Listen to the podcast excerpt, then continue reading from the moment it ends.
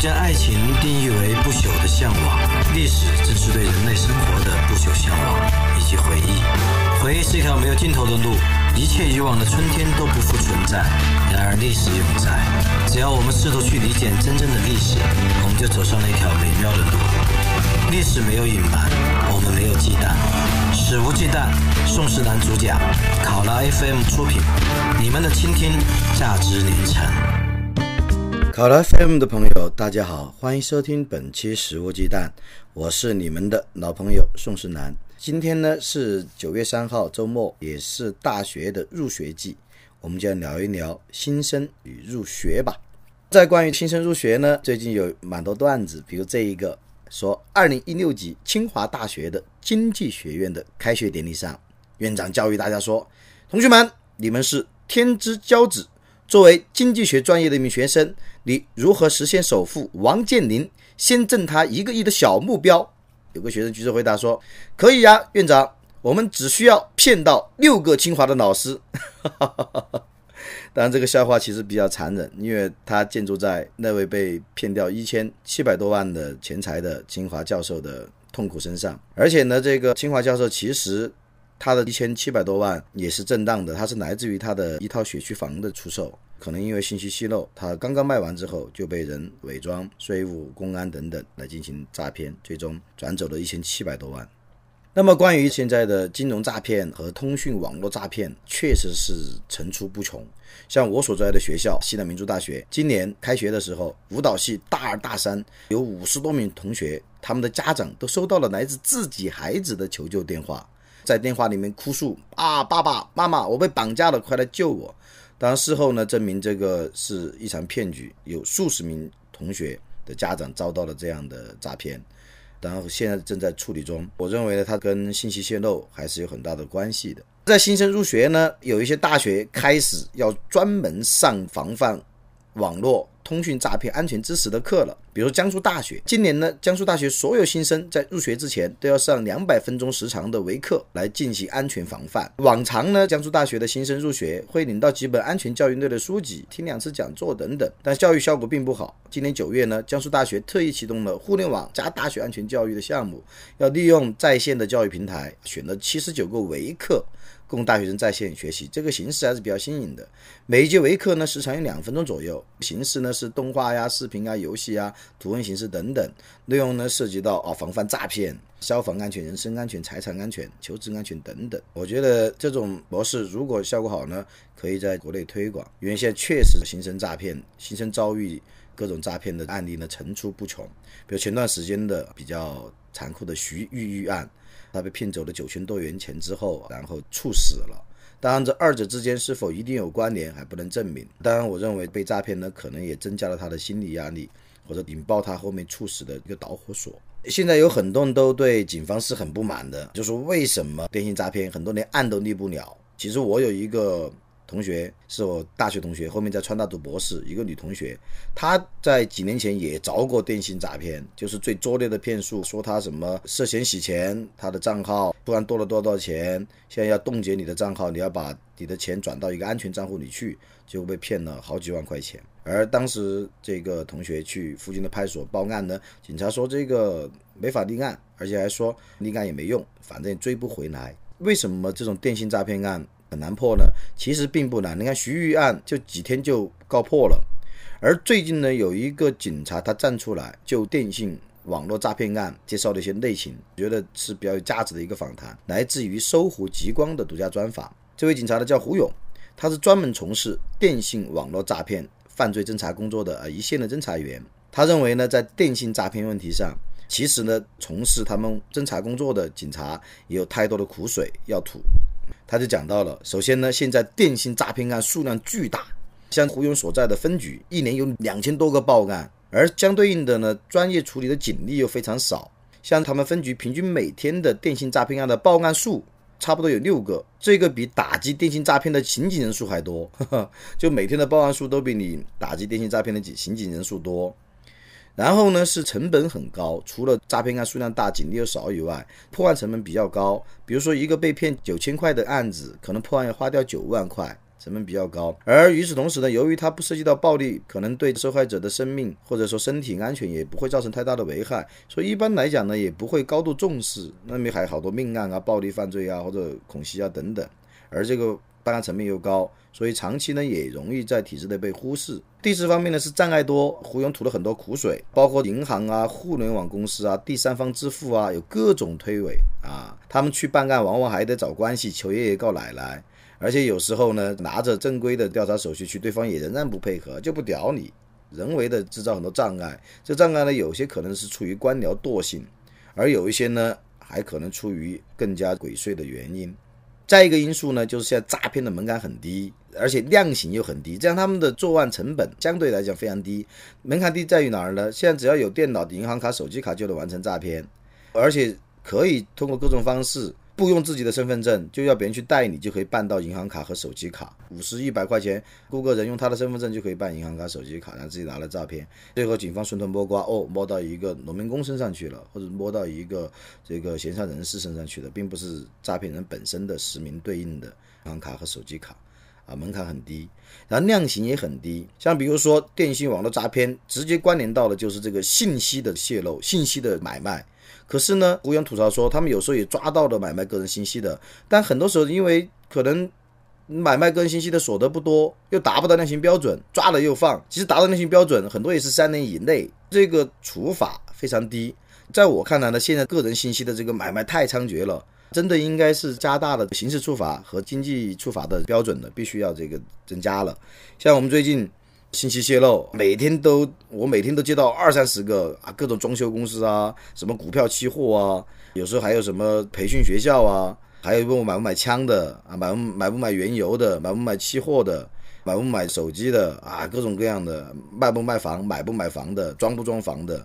就是说你在很多环节里面都可能导致个人信息泄露，不管是你买房，甚至是吃饭办张信用卡。啊，或者是旅游啊，或者是是衣食住行相关的啊，或是商场购物等等啊，都有可能泄露自己的信息，你的银行账号、手机账号，甚至你的住址啊，甚至你的职业、你的姓名、身份证号都可能泄露。啊，现在呢，我觉得这电信诈骗是一定对应着个人信息的这个泄露和买卖的这样交易的，一定要重拳出击才行。因为他对我们普通人的个人生活的骚扰是很大的，是骚扰都还不算的，而且还有很多人因为这个信息泄露而被诈骗分子有机可乘，非常的令人生气。而像这位从事一线的电信诈骗侦破的这位警察胡勇就说：“他说什么呢？他说电信诈骗的猖狂，客观上是不少部门的纵容，而电信和网络通讯诈骗，它是完全有可能从源头上面遏制住的。”这是一位内行八年的侦破工作的心得，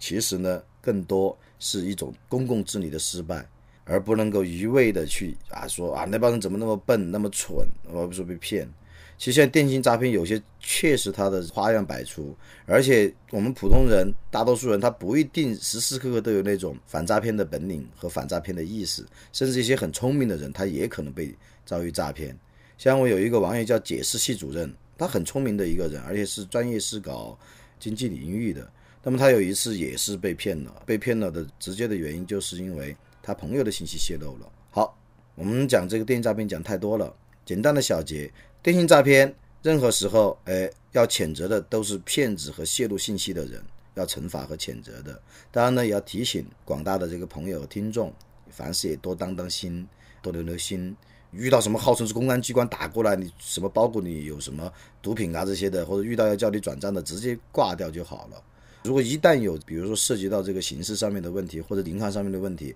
那就就近去公安局或者派出所，或者去银行的柜台上去。千万不要接受电话指令就开始执行转账啊、执行汇款啊等等的事情。只要是我们在实际的柜台上面问清楚了银行，或者在实际的公安部门里面去问清楚有无这个案件，那么其实大多数诈骗都是可以迎刃而解的。好了，我们说回来，今天的主题呢，其实不是讲电信诈骗，而是讲这个新生入学。因为我作为一个不算长者，算大叔。我也有蛮多的人生经验，我又是大学老师，想要与在九月份入学的大学新生聊一聊。其实多年前呢，我写过一篇文章，叫《进入一所大学时》，这个标题呢是向我的好朋友、著名的政治哲学家奥克肖特致敬的。他有一篇演讲是同名的《进入一所大学时》。而就中国的有特色的教育来讲，其实呢，新生入学的这一帮孩子们，他们要牺牲太多东西才能站在大学门口了。因为应试教育要摧残人们很多东西，而其中牺牲的最可宝贵的东西之一呢，就是求知欲。因为十二年的中小学教育，残酷的应试教育，它往往会扼杀而不是培育人的求知欲。结果呢，孩子们只剩下对标准答案的寄送。所以呢，站在大学门口。孩子们第一件要紧的事情就是恢复求知欲。哎，如果还残存的一些求知欲，是个应试教育的幸存者，那就应该在大学四年里面让求知欲充分的燃烧起来。因为求知欲会为一个青年人照亮去往水草丰茂的居所的道路。重燃求知欲呢，有一个好办法，就是明白自己的无知。之前我一个朋友陈红果，他办了一个这个文化沙龙机构，就叫知无知啊，知道自己无知。像苏格纳底说：“为什么神庙里面神谕说我是雅典最聪明的人啊？我走了一大转，接触了各种人之后，发现我比他们聪明的地方就在于我是最明白自己无知的人。那么，从而求知欲也是如此。最好的一个办法就明白自己无知，而且要以主动和自觉的方式去逐步减少自己的无知，增加自己的有知。像美国一个作家罗伯特林德他说过：他说人生最大的乐趣之一，即是到无知中去寻找知识。”而无知的乐趣呢，归根到底就在于提问，因为我明白我是无知的嘛，所以我会提问。无知的乐趣归根到底在于提问。而一个人如果失去这种提问的乐趣，或者呢以武断的乐趣取代它，以自己能回答问题沾沾自喜啊，我能够记诵标准答案，我能回答问题而沾沾自喜，那么这个人就开始僵化了，他可能在求知的道路上他会裹足不前，甚至是倒退。而提问的能力呢，在我看来是一个人智慧的度量衡。能提出好问题的人，即使没有获得答案，本身已经是一种成就。好，爱因斯坦就说过嘛，都提出优秀的问题，本身就已经是百分之九十的成功了。但很遗憾的是，就我在教学工作中的一些实际的实践和观察，那么现在的孩子们在提问上面真的是让我有时候非常揪心。但有时候会遇到一些活跃的，而且不管是思维还是参与讨论的欲望都比较强烈的孩子，那时候我比较开心。有时候会遇到整个班级，他就盯着你。反复的问同学们有没有什么问题啊，或者针对我讲的，或者针对同学上台陈述的，有没有自己的质疑、反驳或者要交流的东西？大家把瞪着，然后我也瞪着他们。每当瞪到一个同学，他就把脑袋扭开，坚决不问问题，好像提问对他们来讲是一种酷刑一样。当然，我也不会指责孩子们，因为我知道他们这种缺乏提问的意识。或者缺乏提问的训练，以及缺乏提问的实践，不习惯于在公共场所里面提出自己的问题，或者是与他人就某一个问题进行公共讨论。这个主要还是因为我们十二年的中小学教育，因为我们扼杀人求知欲的应试教育，导致现在有相当多数的孩子他失去了提问的欲望和能力。其实欲望和能力有一个都好啊，结果欲望也没有了，能力也没有了。啊，所以听到这个音频的同学，不论你是新生还是正在读书的这个大二、大三、大四的学生，啊，我希望你们真的是重燃求知欲，重新点燃提问的火焰。好了，我们说回来，那么新生呢，站在大学门口要问的问题，我代替新生们问的问题，也许是我们为什么要读大学？我们站在大学门口了，从高中走向大学，那是惊险的一跃。通常的回答是：为什么读大学呢？为了找一个比较好的工作嘛。最低的目标是先挣他一个亿嘛，或者是为了未来我有一定的社会地位，或者是我要有名有权。可是呢，这些薪酬也好，地位也好，权利也好，名位也好，如果每个人都认为这些东西很重要的时候，他们也许就变成陷阱了。而在我看来呢，哎，青年来到大学。不是为了学习未来怎样成为社会机器中一个更有效的齿轮啊，更不是为了学一大堆除了没有用以外没有任何缺点的东西，然后兴高采烈的毕业就失业。我们来到大学是为了自我教育和互相教育。哎，我的好朋友梭罗写《瓦尔登湖》的梭罗说过一句话，说得很好：一棵树长到一定的高度，才知道怎样的空气更适合自己。人也是如此啊，人要成长到一定的程度，才知道怎样的知识、怎样的空气、怎样的职业技艺更适合自己。而大学呢，就是要将适合的空气放在我们年轻人的鼻子前面。在适合大学的空气中呢，我认为顶重要的事情就是思维训练。嗯，掌握这个书本知识啊，或者参与一定的社会实践，他们都是训练思维的必要条件，但不是充要条件。而如何让青年用自然科学家、社会科学家或者人文学者的方式来思考，才是大学的要义。一个人读大学，他不是为了被各种事实塞满头脑，而是要提高自己的心智，培养各种能力，比如说有效思考的能力、交流思想的能力、逻辑判断的能力，以及辨别价值的能力。要培养上述能力呢，有三件东西最为重要：图书馆、好的老师、互联网。尽管中国大学图书馆有种种不足，但如能善用，仍能获益良多。比如我经常去的川大图书馆和民大图书馆，我觉得都还不错哦。尤其是民大图书馆，最近几年的进步是很快的。我甚至认为民大图书馆在硬件和软件服务上面已经超过川大图书馆了。但川大图书馆可能有我的听众啊，听到不要生气啊。我对川大图书馆是很有感情的，在那儿借书借了十二年，到今年是十四年了。但是呢，川大图书馆，尤其是老校区的图书馆的这个服务。和他的书架的经常搬来搬去啊，或者经常明明有记录而不在架上啊，啊，让我有时候还是有点生气。而民大图书馆相反，在我刚刚去民大的时候，有蛮多书查得到，借不了，或者是没有上条形码，或者根本不在架上。但是呢，经过最近几年的进步啊，民大图书馆，那么在这个上架的及时啊，在这个目录的充分，还有在这个借还书的便利上面啊，我觉得都是算是算比较好的。好，我们说回来，这个新生也好，或者老生也好，一定要善用图书馆。啊，因为图书馆呢，可以让一个青年人具备初步的分类能力和目录学知识。我经常鼓励同学们，你一个架子一个架子的看过去，哎，你不一定全部到借，你没这个能力去全部借和全部读。但是呢，比如说你在这个社会学的这十几排书架啊，或者是专门讲清史的这几排书架，你一排一排的看过去，你看看这个领域里面啊已经有的中外的这个学者既有的著作，然后呢。你尽量的去挑读一些，看看他们的目录序爬，挑读几页。图书馆最好的就是它可以让人们在知识领域里面构建自己最初的目录学知识啊，也就是明白在某个领域里面什么作者是重要的，什么书是重要的。而这个呢，可以奠定基础，哎，帮助我们在日后有兴趣的知识领域内斩将拔旗啊，摧营拔寨。那么，图书馆。然后第二个说好的老师，啊，好的老师呢，在目前的中国大学里啊，确实不算多，但也有，也没有人们想象的那么少啊。比如说我肯定算，嘿嘿，只能够自以为算，不一定真的好老师。但是中国大学里面一定也会有还不错的老师的。而遇到好的老师呢，一定不要放过他啊。课上课间要善于提问，课后邮件交流，要经常留住好的老师，追问追问追问再追问，交流交流交流再交流，努力榨干好老师体内最后一滴知识的水分。而且，一个好的老师，他除了是具备好的职业知识素养以外，往往还意味着他愿意平等的、善意的，甚至充满激情的、热情的与同学们交流，这才是好的老师。关于学问不是好的老师，还要能够善于循循善诱或者平等交流，或者是充满激情的对话，那才是好的老师。这第二个也要利用好好的老师。第三个呢，就是互联网了。互联网，我认为互联网是一个非常好的工具和平台。它是什么工具平台呢？是寻找信息、消化信息、交流信息、分享信息和创造信息的最好的工具和平台之一。啊，如果我们守着互联网只用来打网络游戏，或者淘宝上买肚兜儿啊，或者下一些坏片子，那那真的是暴殄天物，暴殄天物还是暴殄天物啊？那反正就是巨大的浪费了。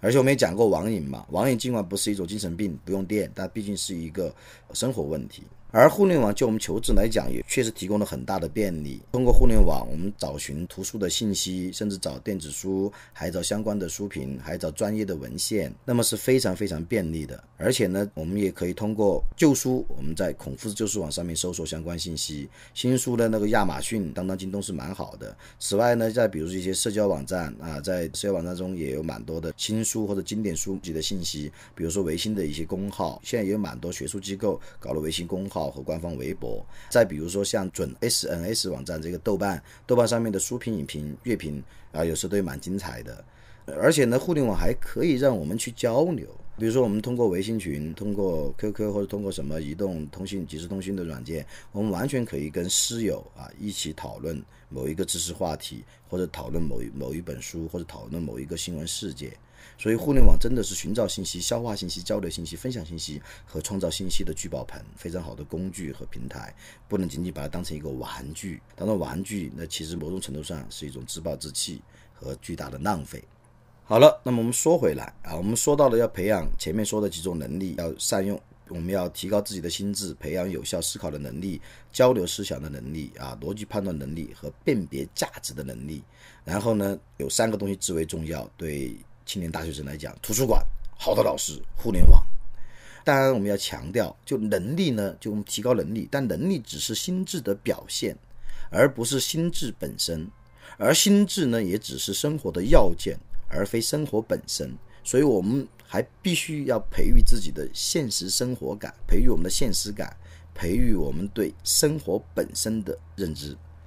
啊，像有一个段子，应该不是亚里士多德的真实的对话，但这段子我觉得很有意思啊。就话说，有人问亚翁，问亚里士多德，哎。你和平庸之人有何不同？亚翁就回答：他们活着是为了吃饭，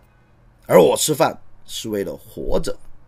哎，这个有可能是杜撰的亚里士多德的这段对话。那么，其实深刻的揭示了这么一个道理：生活既是最基本手段，同时也是最高目的。所以呢，站在大学门口，孩子们、青年们，包括我本人也一样，我们都要明白，独立而有尊严的生活，也许就从九月开始。啊，要教育自己成为一个真正的公民是当务之急。啊，十二年的中小学教育，我们学了很多知识，但并未得到系统完整的现代公民教育。我们的公民教育实际上真的教教育呢，都基本上是意识形态洗脑。我们经常去个历史小墓，哇，为大国欢呼，中国梦，民主腾飞，五千年璀璨文化。但我们其实并不知道中国真实的历史。抛开这个政治的遮掩，真实的历史究竟是怎样一个轮廓？而我们对着旗帜宣誓，唱着神圣的歌曲，但也许并不知道真正的爱国是何意思又有何意义。我们也上了很多思想政治课，大学里面还会继续上很多政治课，但是呢，孩子们却越来越不关心政治，也不明白政治的要义。那么从读大学的第一天开始，我们可能需要慢慢的领会两件事：哎，政治是人人的事。民主最重要的就是竞争与参与。第二件事就是你不关心政治，政治也会来关心你。如果在一个良政，在一个已经这个宪政民主制度很发达的一个国家，有可能政治不会随时来涉及到个人的私欲、个人的自由和权利。但在此间呢，你不关心政治，政治也会来关心你。所以呢，我们大学四年不但要做一个合格的知识人，还应该做一个合格的公民啊！合格的公民呢，有公共关怀，有私人美德。按古希腊哲人的意见呢，哎，有四种美德是理想灵魂的四种德性：聪明、勇敢、克己、正直。什么是聪明呢？富有理性，并能以之驾驭灵魂的马车向高处行去，就是聪明。那么什么是勇敢呢？无论经历痛苦和快乐，仍能在智慧与意志的引领下，知道什么是值得警惕的，但不用恐惧任何事物，就是勇敢。